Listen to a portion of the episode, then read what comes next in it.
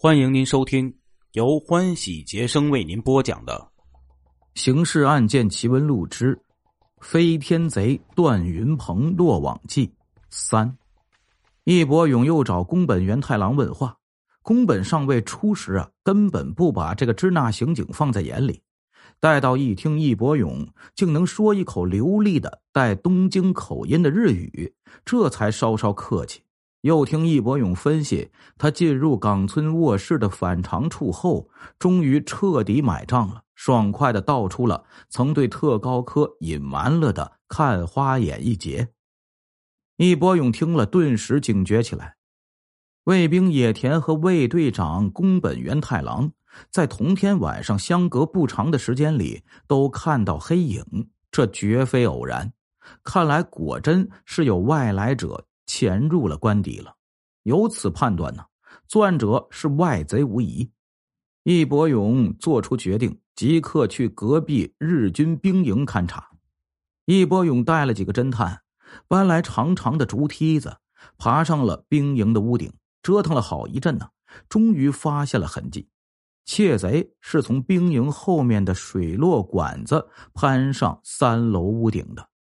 然后从屋顶越过小巷而潜入岗村官邸的，易伯勇站在高高的兵营屋顶上，探头往下望着六米多宽的小巷和上有尖利碎玻璃的岗村官邸围墙，禁不住倒抽一口冷气呀，连连摇头叹道：“如此飞跃，真正不可思议呀！”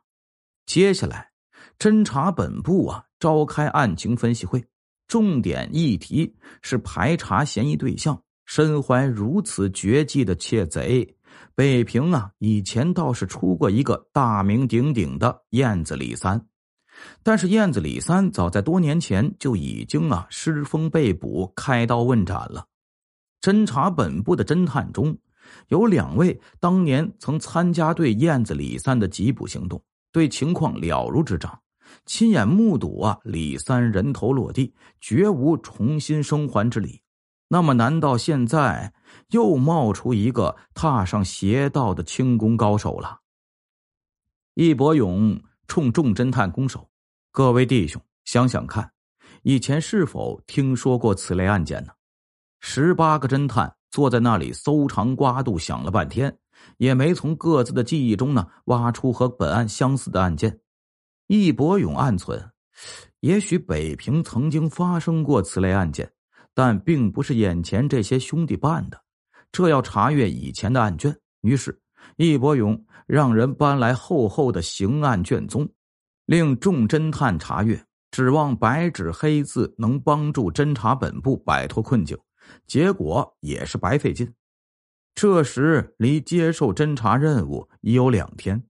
易伯勇想想，离规定的期限还有五天了，急得不知如何是好。一个老侦探见了，提议说：“呀，何不去向普捕头讨教啊？说不定有用啊！”易伯勇无奈之下，便准备了一份礼品，踏进了普捕头曾任国民党北平市警察局刑侦大队大队长，现因年迈而闲居在家的老捕头。普大圣的家门。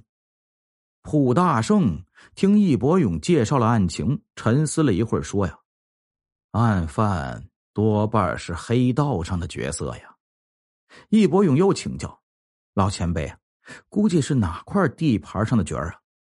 普大圣离开警务界已经八年了，对北平眼下的黑道人物已全然生疏，他无法提供线索，只是给予点拨。这种身怀绝技的角色，武林中人应当知晓，可以去找国术界人士打听啊。易伯勇一听，茅塞顿开。当天下午，他又备了一份礼物，去拜访位于前门大街的开明国术馆的馆主胡醒三。胡醒三五十岁出头，年轻时呢，曾在少林寺待过多年，学的少林拳术、棍术及刀枪。一身功夫颇为了得，在平津地区啊名气很响。他主持的开明国术馆已经开了十多年，教出了数以千计的弟子。武林中人讲究的是一个“义”字，那些弟子离开国术馆后，不管混的好歹，都需记挂着胡馆主。他们有事没事呢，都时常去开明国术馆坐坐，说说武林所闻。因此，胡醒三消息甚灵。去年呢，曾帮义伯勇提供线索，破过案子。当下，胡醒三呢，听义伯勇如此这般一说，初时甚觉纳闷，说：“民国以来，国术渐衰，真是一代不如一代。平津地区现存的能够高来高去的主，真个是屈指可数啊。”胡醒三略一沉思。扳着手指头，侃侃道来：“公主坟的草上飞张展，当年真能踏雪无痕，祭镇塞外。但现在早已过花甲之年，上月又中风瘫倒了。京西七仙庄的云中鹤莫寿言，最讲武德，嫉恶如仇，绝不会去干偷盗之事。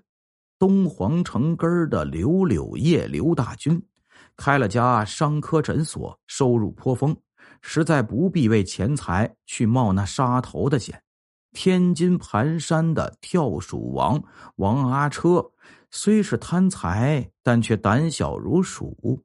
借个水缸给他做胆儿，也不敢闯岗村宁次的官邸呀。易伯勇听了，心里一凉，就问道：“平津地区能飞檐走壁的，就这么几个？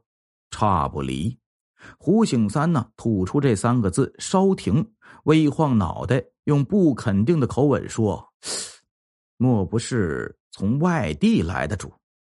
这时，在一旁啊，一直没吭过声的胡醒三新收的徒弟突然开腔道：“师傅，上星期赵师兄来看您时，不是说起过，从河南来了一个叫什么飞天皇的，扬言。”要和赵师兄他们比试比试武艺嘛？浑号即叫飞天皇，想来轻功总不凡呢。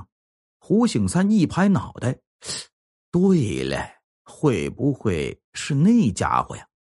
易伯勇认为这是一条线索，当下记下胡醒三徒弟赵某的地址，决定去查一查。听众朋友，咱们今天的故事呢，就讲到这里了。这个老刑警啊，建议还真是对的。然后呢，去国术界查，这么一问，还真有线索。那是不是这个飞天皇干的呢？欲知后事如何，请您明天继续收听。在这里啊，感谢一下，继续感谢一下买了咱们这个《飞天贼段天鹏》啊第一集付费版本的所有朋友。当然，也特别感谢所有支持杰生来收听我节目的所有的朋友。感谢你们的支持与帮助，同时感谢你们的收听。